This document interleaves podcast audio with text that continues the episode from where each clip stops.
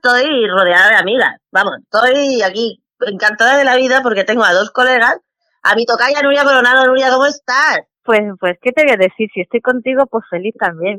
Eso es, tía, no se puede acabar mejor la semana que aquí hablando aquí con mi toki, mi, mi amiga y mi compi de batalla. Y tengo la, la, suerte de tener también a Laura Estrego. ¿Qué tal, Laura? Bienvenida por tu primera vez en esta casa y en este programa. Muy buenas, pues nada, un placer enorme, sobre todo contigo, hombre. Tengo aquí a mis dos colegas porque han sacado un libro que se llama Lolita contra el Lobo de la editorial Serendipia que yo estaba deseando deseando hablar con ella sobre el libro y digo, pues ya está, la primera semana que hemos podido, pues aquí estamos. Así que eh, ha sido un mano a mano. Yo quiero que me expliquéis un poco, porque todavía no lo he podido tener, le estaba explicando a Laura, iba a comprarlo y me ha dicho, no, espérate que te va a llegar. vale. Eh, ¿Cómo es la estructura de este, de este libro? Que es eh, pues casi una, una parte de tu autobiografía, Laura, o sea, una cosa real, una historia real sobre abuso infantil. Eh, sí, casi, ¿no? Eh, ¿Cómo es la estructura? ¿Cómo lo habéis hecho? ¿Cómo habéis hecho este, este libro así a cuatro manos de una historia que es personal, de una que explica tan, una cosa que es tan habitual y que está tan escondida como es el maltrato y el abuso infantil? Pues eh, yo, ¿no? vale. vale, pues esto sale a raíz de que mm, Nuria me hizo una entrevista para, para su medio em, al respecto pues de un poco de mis dibujos, mi trasfondo y demás. Y entonces eh, como que fuera de tele, o sea, ya fuera de entrevista, ella coge y me dice, eh, oye, pero mm, tú te has planteado que esto mm, tendrías que contarlo, mm, digamos, más eh, ampliamente porque más porque realmente es una historia que puede llegar a ejemplificar muy bien eh, lo normalizada que tiene la sociedad pues este tema tan tan horrible tan escabroso porque ya ya te digo o sea son 20% de los menores en España está sufriendo abuso es que es una barbaridad estamos hablando que uno de cada cinco niños en un aula está sufriendo o ha sufrido abusos en este mismo momento hmm. ¿Y tú por qué crees que eso es así? Yo tengo una teoría, sabes que también trabajo en algunos servicios sociales y yo que tengo la teoría de que como los niños no votan no le importará a nadie. En realidad los niños están completamente invisibilizados. Sí, básicamente son los, eh, vamos, de hecho, eh, infancia eh, significa curiosamente, el término infancia significa curiosamente sin voz. Con lo cual, ya desde, desde antiguo mm, se consideraba así siempre han sido las víctimas silenciadas, las víctimas que no es que estén calladas, es que les hacen callar, siempre. Exacto. Nuria, ¿tú cómo has contado esta historia? O sea, ¿cómo te encuentras con esta historia? Yo sé que tú tienes un radar para las historias más humanas y más buenas, eh, pero ¿cómo te enfrentas a contar esta historia tan dura y tan, tan, o sea, tan dolorosa? Porque al final es una historia dolorosa. ¿Cómo lo haces? pues me enfrento también desde el mismo lugar en el que se encuentra Laura, ¿no? Yo también fui víctima de abusos sexuales en, la niñez mm, por parte de dos eh, abusadores. Eh, algo que, que una lleva ahí, ¿no? Que guardas como en la caja de Pandora hasta que llega un momento en que esa caja se abre y necesitas desde, desde la solidaridad, eh, desde, desde, ver que el, el, silencio es cómplice al final, pero no porque las víctimas seamos cómplices de lo mismo, ¿no? Sino porque no tenemos otra, otra estrategia, otra herramienta para cuando somos niñas, porque estamos hablando de, de ese 20%, pero también tenemos que mencionar que casi el 90% de las víctimas son víctimas con A, son niñas. Nuevamente el patriarcado vuelve a ejercer ese abuso contra nosotras, ¿no? Entonces creí quedarme de la mano con, con Laura, que ella me vomitara su, su, su historia, su vida, su dolor, sus silencios, ¿no? Y esa, esa superación que, que está intentando ejercer en el día a día, creo que era más que necesaria. Y ha sido un ejercicio hecho a cuatro manos, pero creo que desde el mismo corazón, ¿no? Latir desde la necesidad de decir basta y sobre todo hacer de espejo, ¿no? Para todas aquellas víctimas, para que no se sientan mal por lo que les está pasando, sino para que sea la sociedad la que tuviera que sentirse mal. Creo que fue, pues, esa serendipia, ¿no? Que, que te une en un momento determinado Mm, y ahí estamos ahora en algo tan maravilloso como una herramienta tan brutal como puede ser el libro, la cultura y, y, creo que hemos hecho algo muy bonito a pesar de todo lo, oscuro y, lo, lo, feo que hay detrás de todo eso, ¿no? Creo que la concienciación es la mayor herramienta que podemos tener ahora mismo Laura y yo, y como Laura y yo, todas y cada una de las eh, mujeres y hombres que estamos luchando contra, contra esta, esta violencia machista, porque es lo que es. Laura, ¿qué explicas en el libro? Así, haznos como spoiler, un poquito, para que la gente sepa qué se va a encontrar exactamente en este Lolita contra el Lobo. Pues lo más probable es que mm, una persona normal se cabre leyendo el libro, eso para empezar. Eh, y lo que, son los buenos libros, Laura. y bueno, lo que se va a encontrar la gente en este libro es, eh, ya no solo es mi historia, sino, digamos, un poco la autopsia de un abuso, ¿vale? ¿Por qué se llega a esto? ¿Por qué el, el pederasta me escoge precisamente a mí? y sobre todo eh, queríamos mostrar un poco que no existe ni tiene que existir sobre todo la víctima perfecta, que hay muchísima presión sobre las víctimas hoy en día en el sentido de que tienes que comportarte de manera ejemplar porque si no la gente va a ir detrás tuya a ver si sales, a ver si dejas de salir para juzgarte, o sea, como si el hecho de que tú quieras vivir signifique que ya no tienes derecho a ser víctima o superviviente. Y eso no es así. No hay una sola manera de ser víctima, igual que hay, pues eso, tantísimos perfiles mm, humanos. No tiene sentido. Y este, este libro, Laura y Nubia, sobre todo también, eh, ¿está sirviendo para que haya otras mujeres que vengan y os expliquen, yo también he sido víctima, ¿qué hago? Porque yo creo que eh, todas las víctimas de abuso infantil, que son millones, millones, y como bien ha dicho Nuria, yo creo que hay muchas que, que lo tienen en la cabeza como olvidado. De vez en cuando sale algo, ¿no? Alguna se hace una señal, pero ahí está enterrado. Que yo supongo que uno de los objetivos de hacer este libro es que al que salga esa historia, alguna ya ha venido a deciros, oye, ¿yo qué hago? ¿Qué puedo hacer? Porque claro, una cosa es reconocer tu situación, pero eso es difícil, pero luego, ¿qué hago con mi, con esto que tengo aquí, ¿no? O tengo sospechas de que a mi compañera, mi amiga, mi hermana, mi sobrina, ¿qué, qué puedo hacer? ¿Esto ya ha pasado? Pues, pues el otro día, precisamente la, en la presentación de Ciudad Real, después de acabar, dos compañeras que estaban presentes en, en, el público vinieron a contarme que habían recordado que cuando eran pequeñas, su propio abuelo, cuando no estaban sus padres delante, como las empezó a toquetear y como ya salían corriendo y lo etiquetaban aquello como de viejo verde, ¿no? O sea, esas situaciones que normalizamos, pero que todas y cada una de nosotras sabemos que no son normales, sino anormales, porque no puede ser normal que alguien cercano, que también es ese factor que se nos olvida, siempre es gente cercana, no pensemos que las violaciones se producen solo en la calle, por desgracia, claro que sí, pero es que en gran mayoría de esas violaciones y esa, esa tortura se produce en el lugar que debería ser el territorio sagrado para todos y cada una de las niñas y de los niños, el hogar. Y eso es lo que, lo que no podemos permitir, ¿no? Entonces, Laura, continúa tú, por favor. No, que sí, que efectivamente que hemos recibido mucho feedback en ese sentido y preguntándonos, eh, por ejemplo, a mí me emocionó bastante mm, que una chica me dijo, madre mía, me estaba sintiendo pues un bicho raro por el tema de las convulsiones, porque mm, también se había descartado la, la epilepsia y yo no sabía lo que era, todo el mundo me estaba tomando por, por tonta y tal. como siempre. Sí, sí. Y, y, efectivamente cuando ha visto esto ha dicho, ostras, que es, es que es esto, es que es esto. Y es súper importante porque yo también pasé por esa, eh, por ese ninguneo, ¿no?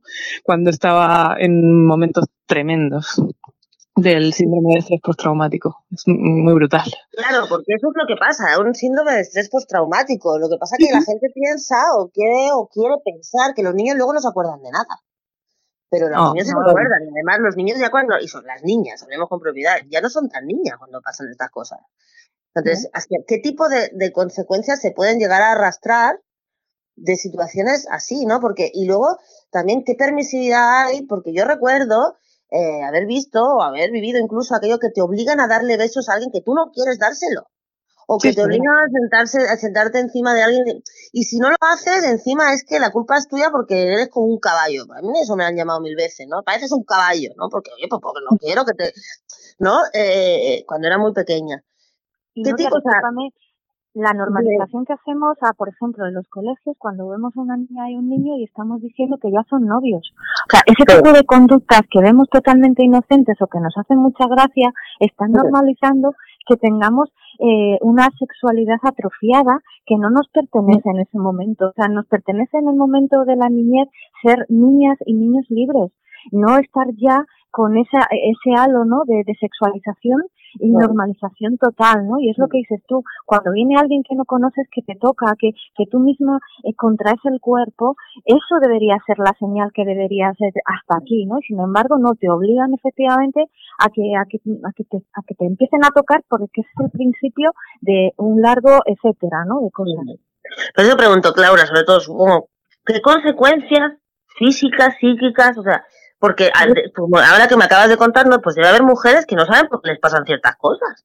hasta, qué tipo hasta qué punto esto se arrastra y eso puede tener consecuencias ya no para la vida sexual, que entiendo que se va a la mierda, así de, de, muchas maneras, ¿no? Pero físicas que, que, además la, la, medicina cuando se trata de mujeres pues ni, ni, ni detecta ni le importa, ¿no?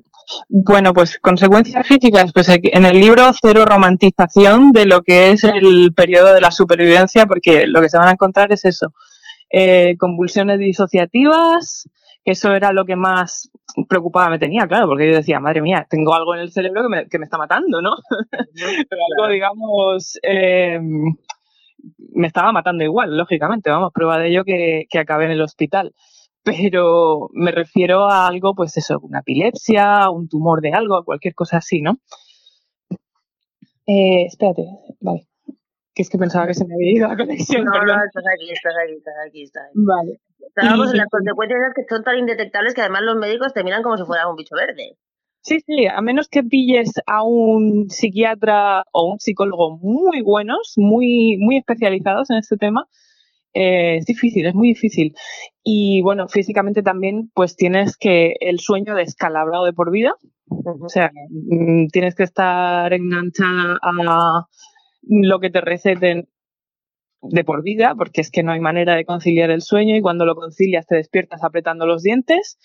Em, ya no es físico, ¿no? Pero también eh, tu manera de relacionarte, tu manera de autopercibirte, Em, yo siempre voy a tener la sensación de que estoy incompleta, de que no estoy, eh, digamos que no he llegado a culminar la madurez. Yo tengo una niña interior ahí que está gritando y no hay manera de callarla. ¿Entiendes? Es que es muy... Oye, hemos dicho que hay un, hay un 20% de niñas, bueno, un 20% de menores, de las cuales el 90% son niñas, pero no hay un 20% de agresores. ¿Dónde está tu agresor? ¿Dónde están los agresores? ¿Dónde está el tuyo? Mi agresor, pues está tranquila, bueno, ya no tan tranquilamente. Bueno, no, pero tranquilamente ahora estaba, ¿dónde estaba? porque pues estaba pues tranquilamente eh, viviendo, mm, pero vamos, bajo el amparo de una sociedad que normalizó absolutamente el verle por la calle con una cría, eh, tenía su trabajo, tenía su grupo de amigos, estaba tan normal y vamos, tan normal estaba que se permitía el lujo de insultarme de manera pública en medio de pues, cualquier sitio, una librería, la calle, cualquier cosa así. Y cuando pasaba por mi lado, me echaba una sonrisita incluso. Porque él se paseaba contigo de la mano cuando él tenía cuántos años. Cuando él tenía 20 y yo 13. Pero esto es que no está, es que esto es muy grave, porque esto es muy, era muy normal. Era muy normal. muy normal. Muy normal, ¿eh? Esto es muy normal. Sí, sí, Lo es porque yo... Claro. Dime, Nuria, porque te quiero comentar, a ver si tú, que, que hablas como yo como buena periodista que eres, porque yo sigo teniendo la sensación, hablando con muchas madres, ya madres no tan mayores, ¿eh? madres que no llegan a los 50 años, que sigue habiendo esa percepción de prefiero que mi hija con 13 o 14 años tenga un novio que la acompañe a casa que no que salga con sus amigas y no sé lo que hace. Esto existe, esto que parece de los años 40 está a la orden del día. Y estamos poniendo niñas de 12 o 13 años, 14, en manos de tíos ya de 18, 20 o 22, porque nos tenemos la convicción de que es más seguro que esas niñas estén en manos de esos tipos que no que vayan con su grupillo de amigas. ¿Es así, Nuria, o no? Bueno, pero vamos a hacer también esa otra lectura de que nuevamente las madres buscando la defensa, eh, digamos, un poco no, somos mejor. Sin, ser, sin ser culpables, por supuesto, esa, esa, esa apreciación la tenemos que hacer muy importante, pero nos estamos viendo como mm, vemos grandes símbolos, hablo de Woody Allen ahora porque es el primero que me viene a la cabeza, ¿no? Cómo se normaliza que, que se case con su hija adoptiva menor de edad, o sea, cómo, hasta qué punto la sociedad está narcotizada totalmente que le parece normal y le sigue aplaudiendo y un poco como no se disocia al hombre del maltratado y del victimario. Como dice, como dice bien Laura, ella no se puede disociar como víctima. No se puede partir en dos para seguir con su vida normal, para tener éxito, incluso porque es que además es gente que socialmente tiene éxito y está bien vista, ¿no? Entonces, hasta que no empecemos, como tú bien dices, a hablar de que ese 20% de niñas y niños están siendo eh, agredidas, están siendo violadas y están, están haciendo que sus vidas sean un auténtico infierno, que está motivada por quién lo está haciendo, pues no, no podremos dar la vuelta a la situación, ¿no? Miremos a los victimarios en lugar de estar señalando perpetuamente a las víctimas que están haciendo lo que pueden y que en muchos casos ni siquiera pueden hacer nada porque no tienen esas herramientas, ¿no? Porque se les niega la voz, como, como bien hemos dicho, ¿no? Entonces es muy importante esa conciencia social de, de, sacar a la luz que seguimos aquí, que estamos eh, unas más de pie que otras, pero que estamos aquí y que lo que no queremos es que se, se normalice más esto, ¿no? Porque es que hablamos de niños que son y de niñas que son los hombres y las mujeres de la sociedad de mañana. Vamos a tener una sociedad totalmente rota, totalmente enferma en el sentido de que no sabe curar porque no se le dan las herramientas siquiera que es escuchar y no negar eh, que lo que estamos contando es la verdad. Que no es que tengamos nada en contra de los señores, pobrecitos míos, sino que, por favor, como no se cuida algo tan importante como es el bien de los menores y de las menores, que es su felicidad, que es poder elegir y tener una vida en la que no, en la que por las noches puedas dormir, al menos, ¿no? Ni siquiera eso, es que son tantos detalles. Laura, ¿cuánta gente te ha repudiado después de escribir el libro? Porque yo lo mismo que os pregunto, y yo sé que habrá mujeres que empaticen y os cuenten vuestra historia, estoy segura de que en tu entorno, como tú bien dices, un entorno que han parado a un agresor durante años, seguro, y que te ha repudiado y que te está poniendo Pues mira, voy a aprovechar también para decir que es súper importante que se deje de poner el dedo para señalar a la familia, a los educadores, etcétera, porque el único culpable es eh, el agresor. Eh, y de hecho, el que esté tan normalizado culpar a la familia de los abusos de el que sea, ¿vale? Em, al final acaba traduciéndose en que no se denuncia por la vergüenza de la propia familia. Sí, sí, sí. Entonces, esto es gravísimo. Pero bueno, dicho lo cual, em, de hecho, en mi familia no se lo ha leído nadie y les he dicho, mira, mm, si lo lees, bajo tu responsabilidad.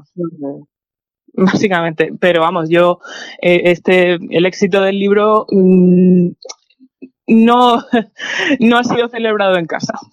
Vamos a decirlo claro. Es que, evidentemente, es que las víctimas siguen estando solas, porque además yo entiendo que, eh, ya no en tu caso nada más, en todos los millones de casos que hay, a hmm. la gente que está alrededor, eh, una de dos, o tiene que pensar qué hago yo que no lo he visto, o por qué no lo he visto. Porque claro, hay veces que ahí las cosas no se ven porque no te da la gana de verlas, porque son como un elefante en una habitación, digo yo. Ten en cuenta, ten en cuenta también el, a ver, haciendo un poco de abogado del diablo, ¿no? Pero ten en cuenta también el trauma tremendo y el shock que tiene que ser eh, estar viendo algo así. O sea, ¿cómo integras tú psicológicamente que a tu hija o a tu hijo le está ocurriendo esto o que ya le ha ocurrido delante de tus narices y tú lo normalizaste.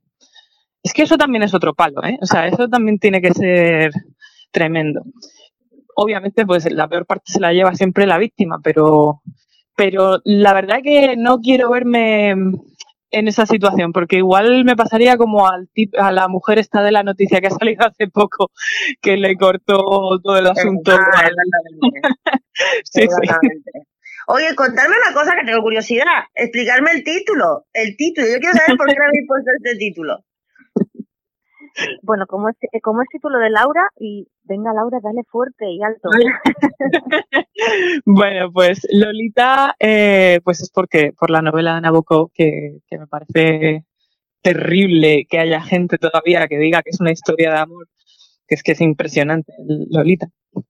Eh, y lo del lobo es por porque en un libro que, no voy a citar porque no le quiero dar publicidad de, de psicología, un señor, o como no, salía diciendo que el momento más interesante de la vida de una caperucita era cuando su lobo se la comía. Y que realmente ella tenía que, asumir que, le había gustado, básicamente. Y, y, me pareció tan indignante que dije, pero, pero bueno, o sea, eran como dos figuras que estaban muy presentes en mi mente. Lolita, porque también eh, me lo decían continuamente en su momento. O sea, porque, ojo, no es que él sea un pederasta, es que yo soy una Lolita. una pecadora, como que tú eres una, una tentación. Sí, sí, yo soy una, yo soy una Lolita y es como, en fin, pues, Doña Lola para usted, ¿sabes? O sea.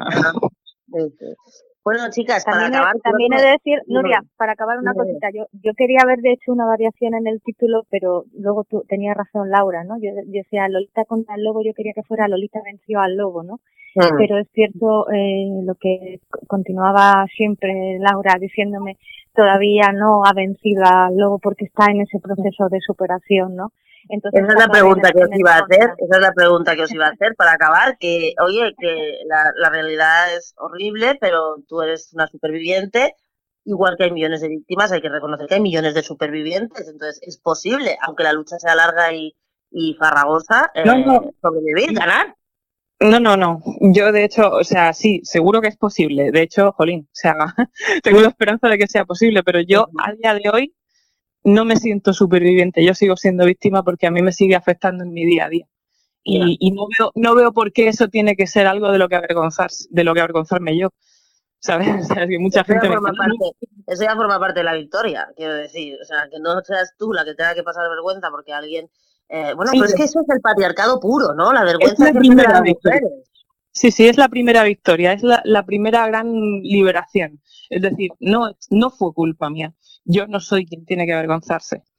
O sea, eso es una gran victoria, pero eso no, desgraciadamente, pues no me hace dormir mucho mejor. Simplemente me hace desarrollarme socialmente mejor. Eso sí. Una eh, última pregunta, Laura, que no puedo irme sin hacértela. Tu faceta artística que todas conocemos, tus grandes aportaciones con tus dibujos al feminismo y a la lucha feminista, eh, ¿son parte de tu victoria? Sí, desde luego, desde luego. Porque además las ganas de dibujar me las quitó este con perdón. No, no, no, pues, pues, mm, pues mira, sí, sí. Eso, que nos llevamos todas, así que yo me, alegro de que, de que, por lo menos por ahí esa terapia la hayas recuperado y la, y la podamos disfrutar y utilizar, porque te usamos y abusamos de ti en el buen sentido de la palabra, de todas tus obras, todas, todo el rato sin ningún pudor. Entonces me alegro de que esté ahí. Eh, Laura Creo, Rubia Coronado, ¿algo más que queráis decir de este libro, Lolita contra el Lobo, de Editorial Serendipia? ¿Dónde lo podemos ver? ¿Cuántas presentaciones tenéis previstas? ¿Dónde os podemos ir a ver? Cuéntame cosas. Bueno, la, está en, en, Serendipia. Nosotros somos de aportar mucho a quien nos ha dado esta maravillosa oportunidad. Y en la página web de Serendipia os lo mandan a casitas que no tenéis ni que moveros ni nada y apoyamos también el comercio local de Ciudad Real, pero si no en cualquiera de las librerías o ya en las grandes plataformas como Amazon, el Corte Inglés, Amnas y demás, para que nadie diga que no puede. Y yo, mm, yo sí que hago aquí, he venido a hablar de mi libro, por favor compradlo, porque comprando el libro eh, estamos dando voz a muchas niñas, muchos niños eh, que puedan sentirse reflejados y además eh, estamos dando voz a una sociedad para que deje de estar sorda, para que deje de estar ciega y para que vea la verdad y luche también y se sume, se sume a la lucha para que no haya más lolitas y todas seamos eh, las mujeres que queramos ser, ¿no? Sin, sin miedo, sin prejuicios, libres, que, que eso es lo que nos pertenece y de verdad necesitamos. Laura, ¿cuándo tenéis más presentaciones previstas? Pues tenemos, eh, que yo sepa de momento, tenemos una el día 6 de mayo en el Corte Inglés de Callao, en Madrid. En Madrid. Esa no la habíamos dicho, pero ya estamos aquí dando la primicia. que reservaron el 6 de mayo a las 6 y media, todas, por favor. Muy bien, muy bien. No está nada mal. Bueno, pues gente de Madrid el día 6, ustedes que pueden ir, tener la suerte de ir a verlas, no os lo perdáis. Y el 12, el 12 nos vamos a Jaén también por la mañana, o sea que empezamos ya de tour, de tour de, de libro, que es maravilloso porque luego también te encuentras con más mujeres espectaculares y con hombres también. Así que pues vamos a ir allá donde podamos porque cada, cada vida que podamos cambiar en ese sentido, sensibilizando es lo más bonito que sabemos hacer y que queremos hacer, la feminista. Laura Estrego, Nuria Coronado, enhorabuena. Felicidades por este libro, lo devoraremos como en cuanto llegue a nuestras manos y espero que tenga muchísimo éxito y que sirva para que mucha gente se conciencie de que el abuso infantil eh, no es normal, como habéis dicho vosotras. Un abrazo muy fuerte, chicas. Un abrazo Adios